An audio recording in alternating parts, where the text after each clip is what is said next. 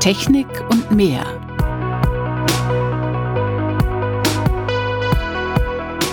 Faszination Meerestechnik.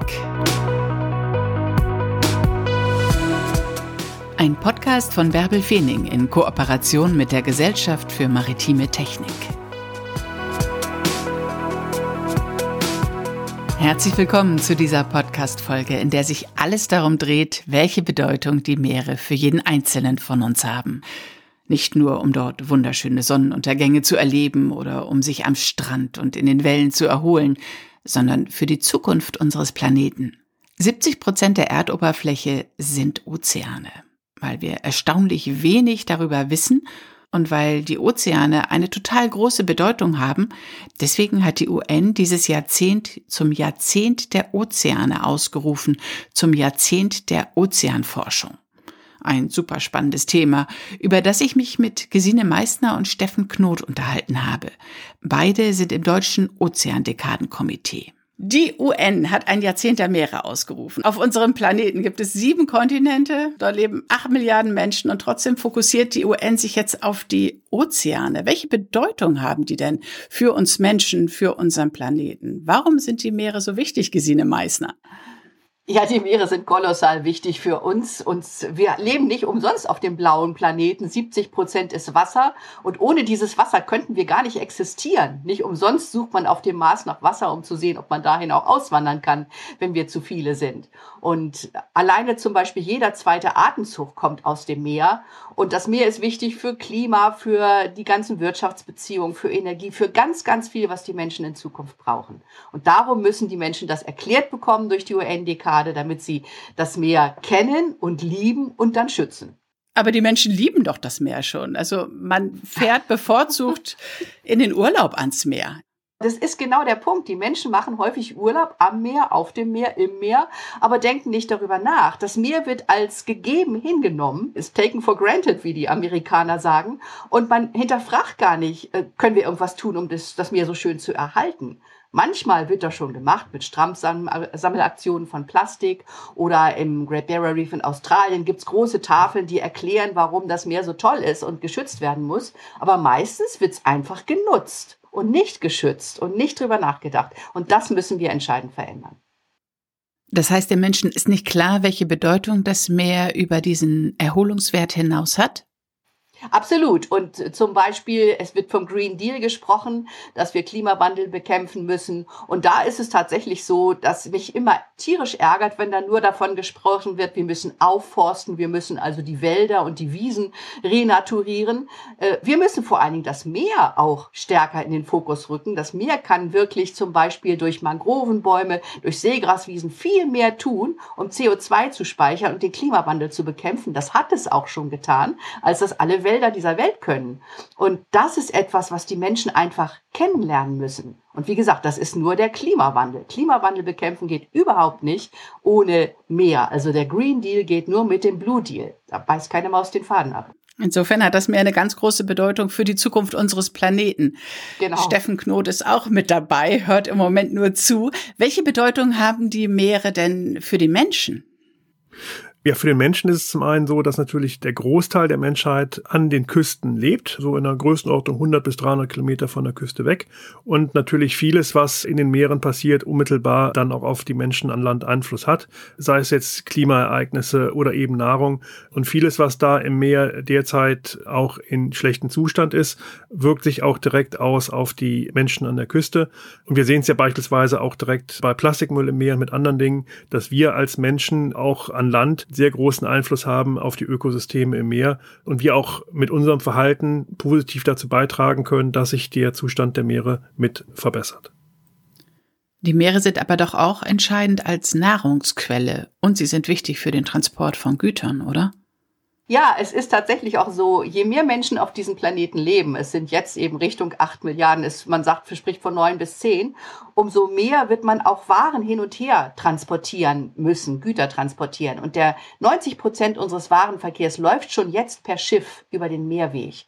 Und nicht immer nachhaltig, sondern häufig auch so, dass die Meere darunter leiden. Das muss man also verbessern. Und gleichzeitig ist es auch so, dass was, was Nahrungsmittel angeht, äh, nicht nur ganz viele Menschen vom Fischfang leben und Fische essen, sondern man spricht auch davon, dass man noch weitere Kapazitäten der Eiweißversorgung aus dem Meer entwickeln kann. Man spricht von, von neuen Nahrungsmitteln aus dem Meer, wie zum Beispiel Bier aus Algen oder auch Quallensalat oder Seetank, äh, wie auch immer. Also es gibt ganz viel, was schon ausprobiert wird, was lecker sein kann, was auch vorhanden ist und was das gesamte Ökosystem Meer nicht weiter belastet, sondern wo wir tatsächlich von dem, was das Meer bietet, profitieren können durch Ernährung. Und das sind alles Dinge, die in Entwicklung sind und vielen Menschen noch viel zu wenig bekannt. Auch das soll die UN-Dekade leisten, dass wir darüber reden und das erzählen als spannende Geschichte, wo alle sagen, wow, vielleicht nicht gerade Algenbier, aber Quallensalat, warum nicht? Dann gibt es noch das Meer als Rohstoffquelle. Wenn man an Rohstoff aus dem Meer denkt, wissen die meisten, Öl und Gas kommt aus dem Meer. Das wird in Zukunft aber weniger werden müssen, um auch Klimaziele zu erreichen. Aber auch Energie aus dem Meer, wie bei Offshore Wind, ist ein ganz wesentlicher Beitrag, um uns hier an Land in unserer Wirtschaft zu unterstützen. Und wir brauchen die Meere, um diese Ziele zu erreichen. Und da äh, geht es nur an ein Miteinander, Schutz und Nutzen der Meere im Einklang zu ermöglichen. Also Offshore-Windenergie ist sehr bekannt. Die muss noch umweltfreundlicher werden, indem es so Floating Wind Energy, sagt man, indem es also Flöße sind, die Windenergie dann nachher mit erzeugen. Aber vor allen Dingen kann man aus Wellen, aus dem Tidehub und auch aus Biomasse auch Energie erzeugen. Das ist noch nicht so wirtschaftlich wie Windenergie, aber das ist in Entwicklung und hat ein Riesenpotenzial, je nachdem, wo die Küsten sind. Auch das muss man in den Fokus nehmen. Und gerade weil wir eben von Ressourcen sprachen, etwas, was ich immer hochspannend finde, es gibt ja fünf Kilometer tief im Meer äh, diese Black Chimneys, die schwarzen Schornsteine. Da ist das Leben hochgiftig und es gibt aber Lebewesen, die dort äh, überleben.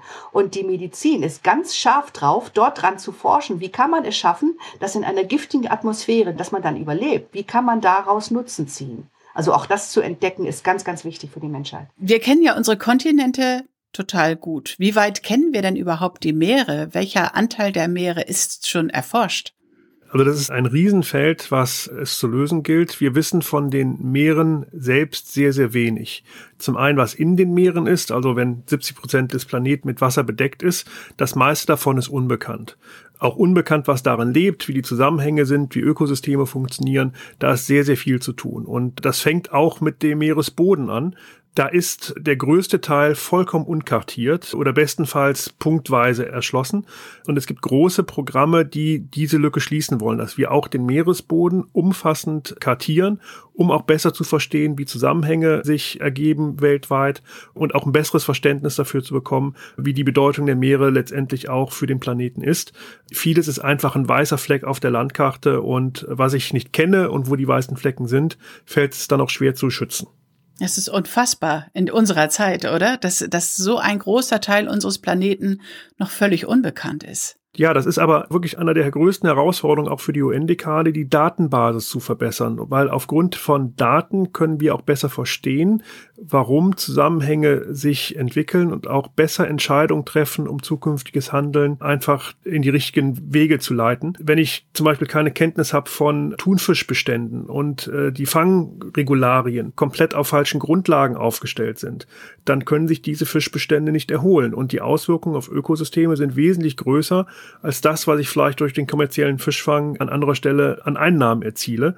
Und für all das brauche ich Daten und Wissen. Und die Wissenschaft hier hat eine ganz große Bedeutung, um halt hier ein besseres Verständnis von den Weltmeeren zu erlangen es ist tatsächlich so, wir wissen weitaus mehr über den Mond und den Weltraum als über die Tiefsee und den Ozean. Das ist eigentlich ein Unding, denn wir leben mit dem Ozean, der Mond ist weit weg. Das ist eine Sache, die wollen wir verändern. Das zweite ist gerade, ich fand das ganz spannend, ich war mal auf dem Forschungsschiff Sonne und die haben erzählt, immer wenn sie losfahren zu einer Expedition, die fahren ja oft in die gleiche Richtung sozusagen, fahren sie ein bisschen einen anderen Bogen, damit sie weitere Teile vom Meeresboden kartieren können. Das ist ja logisch, wenn man woanders langfährt, kann man was anderes aufzeichnen.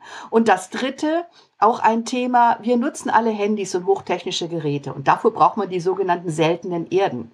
Die gibt's in China, die gibt's in Afrika und viele davon gibt's am Meeresboden. Äh, es wird also viel darüber gestritten, soll man Tiefseebergbau machen. Da liegen Manganknollen, die enthalten das alles. Und mir wurde mal gesagt, weil ich Bauerntochter bin, man kann da runterfahren und das wie im Kartoffelernter einfach die Knollen ernten, bloß es ist eben fünf Kilometer tief. Und der Punkt ist der, es wird darüber gesprochen, ob man das machen soll, damit die Menschen genug Nachschub haben für ihre Handys und technischen Geräte und für die Industrie, oder ob man das nicht darf, weil man noch gar nicht genau weiß, man hat zu wenig Forschungsdaten, was passiert denn, wenn man das da wegnimmt? Was kann denn da alles durcheinander gebracht werden? Und gerade in der Tiefsee, diese ganze Biodiversität, wenn man da einmal kräftig für, für Durcheinander sorgt, kann das sein, dass das Jahrhunderte braucht, um sich zu erholen. Und das wollen wir natürlich nicht. Also es ist enorm wichtig, da die Datenlage auch hier zu verbessern. Deshalb kommt der Meeresforschung eine ganz große Bedeutung zu. Und Meeresforschung funktioniert nicht ohne Meerestechnik. Was sind denn die großen Herausforderungen für Meeresforschung und Meerestechnik in diesem Lebensraum? Ja, also der Lebensraum Meer oder die Ozeane sind eine sehr herausfordernde Umgebung. Also wenn ich Dinge in den Weltraum schicke, da ist äh, Temperatur und Vakuum okay, aber auf dem Meeresboden habe ich hohe Drücke, ich habe kalte Temperaturen, ich habe äh, Salzwasser, viele Dinge, die jegliches Equipment angreifen.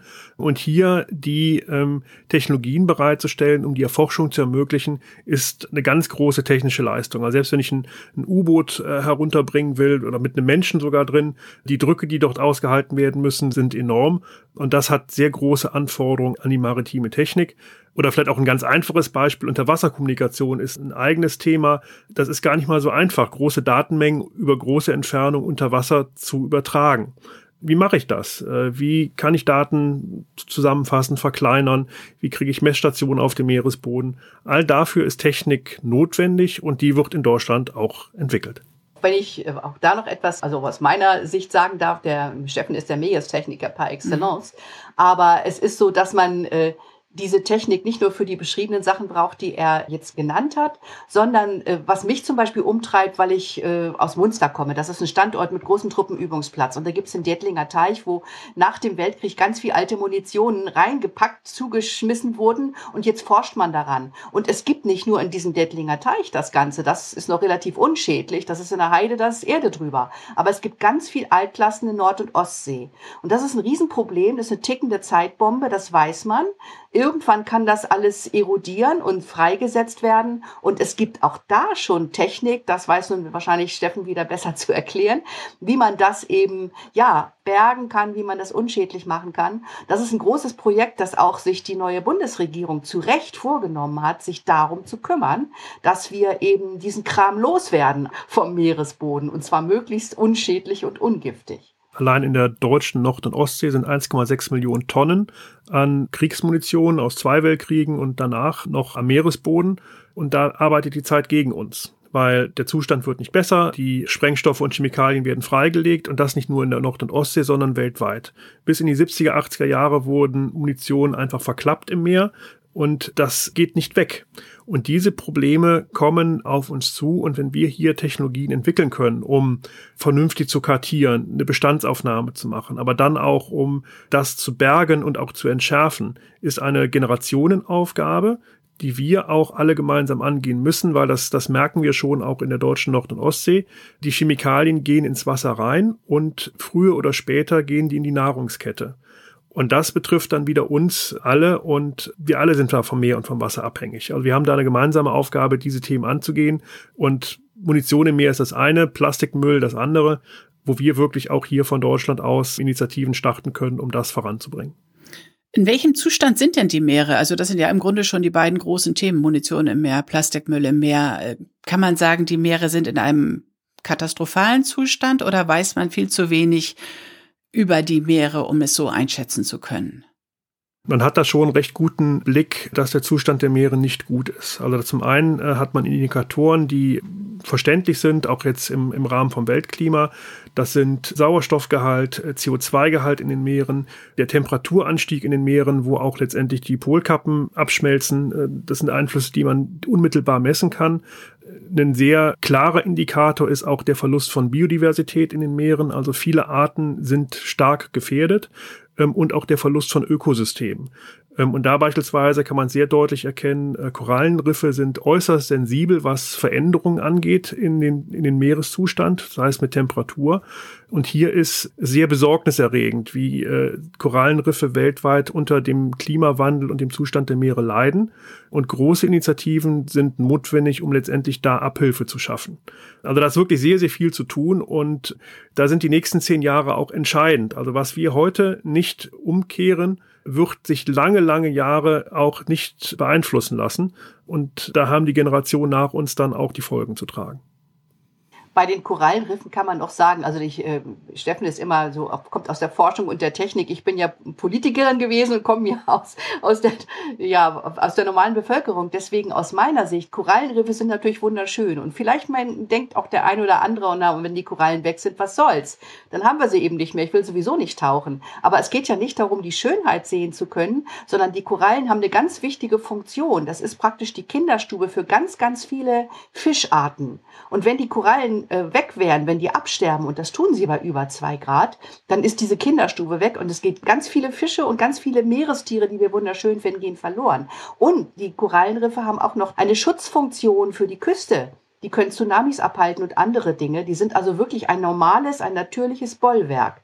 Das haben wir übrigens auch äh, die norwegische Küste bis runter nach Afrika. Da haben wir auch Korallen. Die sind anders, das sind Kaltwasserkorallen, aber da gibt's ganz viel. Und deswegen geht's nicht nur darum zu sagen, wenn sie nicht mehr schön sind und ich kann keine Kette haben, das ist mir wurscht, sondern man muss wirklich sagen, das ist entscheidend für den, ja, für die Funktionalität unseres schönen Planeten Erde. Und darum müssen wir sehen, dass wir das schützen. Also haben die Ozeane eine Schlüsselfunktion für die Zukunft der Menschheit, für die Zukunft unseres Planeten. Und die Forschung, die Meeresforschung hat da eben einen ganz großen Stellenwert, um äh, diese Zukunft zu sichern. Das ist ja nicht nur ein deutsches Problem, sondern ist ein internationales Problem. Ist da auch eine internationale Zusammenarbeit möglich durch diese UN-Dekade? Ja, auf jeden Fall. Also alle Staaten dieser Welt haben beschlossen, diese Dekade zu machen und zehn Jahre zu nutzen. Ja, ich sage immer, um den Menschen klar zu machen, Mensch, das Meer ist da, das Meer ist für dich wichtig. Es wäre super, wenn du es liebst und schützt. Denn was man liebt, das schützt man. Und dazu braucht man Informationen, um zu wissen, was man lieben darf. Das soll überall passieren. Und natürlich sind einige, gerade Inselstaaten, noch viel stärker involviert und engagiert, weil sie das Meer zum täglichen Überleben brauchen. Also viel internationale Zusammenarbeit und darauf bauen wir als UN-Dekade in Deutschland natürlich auch. Nun ist das erste Jahr der Dekade ja schon rum. Wie war es denn? Gab es besondere Ereignisse? Wir hatten in Deutschland die Kick-Off-Veranstaltung der In-Ozean-Dekade in Berlin, wo wir uns sehr darüber gefreut haben, dass wir in Deutschland diese Möglichkeit bekommen haben. Leider ein bisschen virtuell, weil Covid uns da, wie bei allen anderen, auch etwas die Zeit erschwert hat. Aber wir haben hier wirklich in diesem Jahr den Start hinbekommen. Wir haben in Deutschland das UN-Ozean-Dekadenkomitee gegründet, wo wir auch Arbeitskreise haben, wo wir uns in bestimmten Themenfeldern dann auch mit Akteuren in der Gesellschaft, in der Wirtschaft, in der Forschung vernetzen und wir auch jetzt Fahrt aufnehmen, um mit mehr Unterstützern äh, die UN-Dekade dann auch in die Öffentlichkeit zu tragen und auch international zu vernetzen. Also das Deutsche Ozean-Dekadenkomitee war einer mit der ersten. Äh, immer mehr gibt es weltweit und das gibt natürlich dann auch in den kommenden Jahren mehr Möglichkeiten, dort ähm, aktiv zu werden. Die UN-Dekade hat auch Programme und Projekte, die gestartet worden sind. Also da passiert viel und bietet auch viel Möglichkeiten, sich zu engagieren von der Zivilgesellschaft und von allen, die da auch Berufswegen mit Bezug haben. Steffen sprach von Arbeitskreisen, die wir eingerichtet haben. Das haben wohl lange nicht alle nationalen Ozeandekan-Komitees gemacht. Und also ich bin als ursprünglich Pädagogin ganz stark fokussiert mit auf die Umsetzung bei Kindern und bei Jugendlichen und in Schulen und in der Erwachsenenbildung. Und da ist es zum Beispiel so, wir haben eine Zusage vom Haus der kleinen Forscher. Das ist eine bundesweite Organisation, die auch vom BMBF gefördert wird und die also praktisch Trainings macht für die Leitung von Kindergärten und Schulen. Und die wollen 2024 Vorher ging's nicht, unter den Fokus Ozeane stellen. Dann haben wir auch mit anderen vielen Schulen schon Kontakte und auch was gesellschaftliche Gruppen angeht. Die Rotarier sind sehr aktiv. Die haben so ein Projekt End Plastic Soup international. Da bin ich auch mit bei äh, aktiv, wo man versucht eben auch viele Menschen in Deutschland und überall äh, zu informieren. Und Steffen ist enorm rührig, wenn es darum geht, Industrie und auch wichtige große Player, wie man so schön neudeutsch sagt, in Deutschland mit an Land zu ziehen. Wir haben da Netzwerkpartner und Steffen, vielleicht magst du mal kurz erzählen, wen wir dann, wen du alle schon ja, äh, mit überzeugt hast, bei uns mitzutun. Also da würde ich jetzt äh, vielleicht nicht auf einzelne hinweisen, aber was äh, man schon sagen kann, ist, wir haben in Deutschland auch große Unternehmen, die sich sehr stark für die Ozeane engagieren. Da gibt es Konzerne, die unterstützen Plastikmüll-Sammelaktionen im Mittelmeer. Da werden Korallenriffe mit unterstützt, Biodiversitätsdatenbanken werden aufgebaut. Also vieles, was passiert, was aber einfach nicht sichtbar ist. Und wir wollen als UN-Dekade einfach die Akteure auch zusammenführen, dass wir gemeinsam unsere Aktivitäten verstärken können, dass wir uns ergänzen, dass wir uns irgendwo auch vielleicht beflügeln, aber dass wir auf jeden Fall das sichtbar machen und auch unterstützen, was es bereits schon gibt. Und das ist, äh, um an den Anfang zurückzukommen, vielen einfach gar nicht bewusst, wie viel Möglichkeiten es schon gibt und was auch umgesetzt wird. Und vielleicht hier auch um eine Lanze zu brechen, viele der Akteure in der Industrie, die da aktiv sind, sind passionierte Segler und Taucher. Also das ist mir ganz wichtig eigentlich, dass die, die in der Wirtschaft auch Entscheidungen tragen und einen persönlichen Bezug dazu haben und gesehen haben, was in den letzten 10 und 20 Jahren für Veränderungen erfolgt sind, dass die sich engagieren und dass die Initiativen starten, die wir in der UN-Dekade gerne mit unterstützen möchten. Auch dazu noch zwei weitere Sätze. Das eine ist, man kann auf, auf unserer Seite www.ozeandekade.de, da kann man eben sehen, mit wem wir kooperieren. Das ist die eine Sache. Und das andere, weil Steffen gerade sagte, Taucher, vielleicht haben die einen oder anderen gehört von André Wirsig, der dieses Jahr nach Helgoland geschwommen ist. So ein Extremschwimmer, der überall im Ozean rumschwimmt, sogar nachts, wenn die Haie gerade schlafen. Und äh, der hat zum Beispiel gesagt, er ist darauf gekommen, die Meere zu schützen und sich damit als Anwalt zu verstehen, als er das erste Mal nachts in eine Plastiktüte geschwommen ist. mit André auch ganz, ganz nochmal große Klasse. Der ist äh, diesen Sommer von St. Peter-Ording nach Helgoland geschwommen als Botschafter für die UN-Dekade. Und solche Aktionen unterstützen wir natürlich auch gerne und tragen die Botschaft gerne weiter.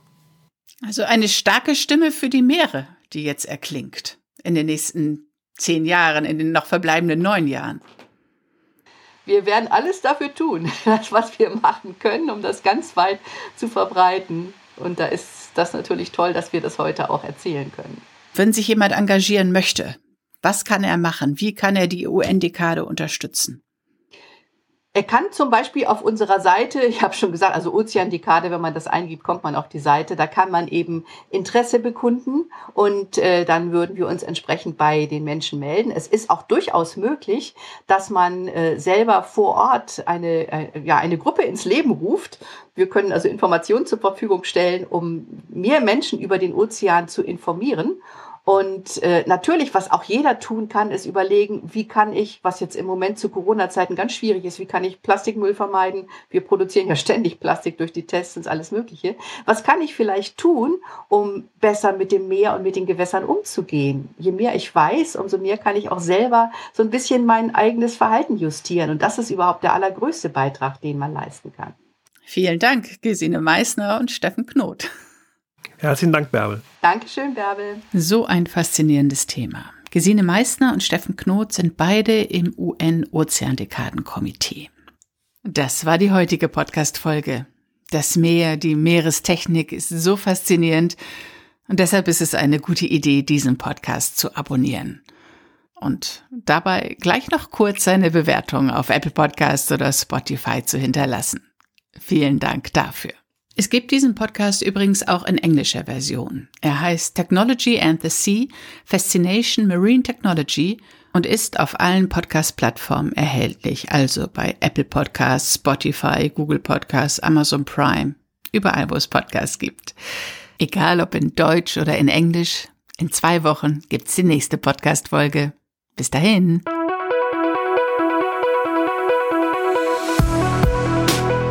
Das war Technik und mehr. Faszination Meerestechnik. Ein Podcast von Bärbel Feening in Kooperation mit der Gesellschaft für maritime Technik.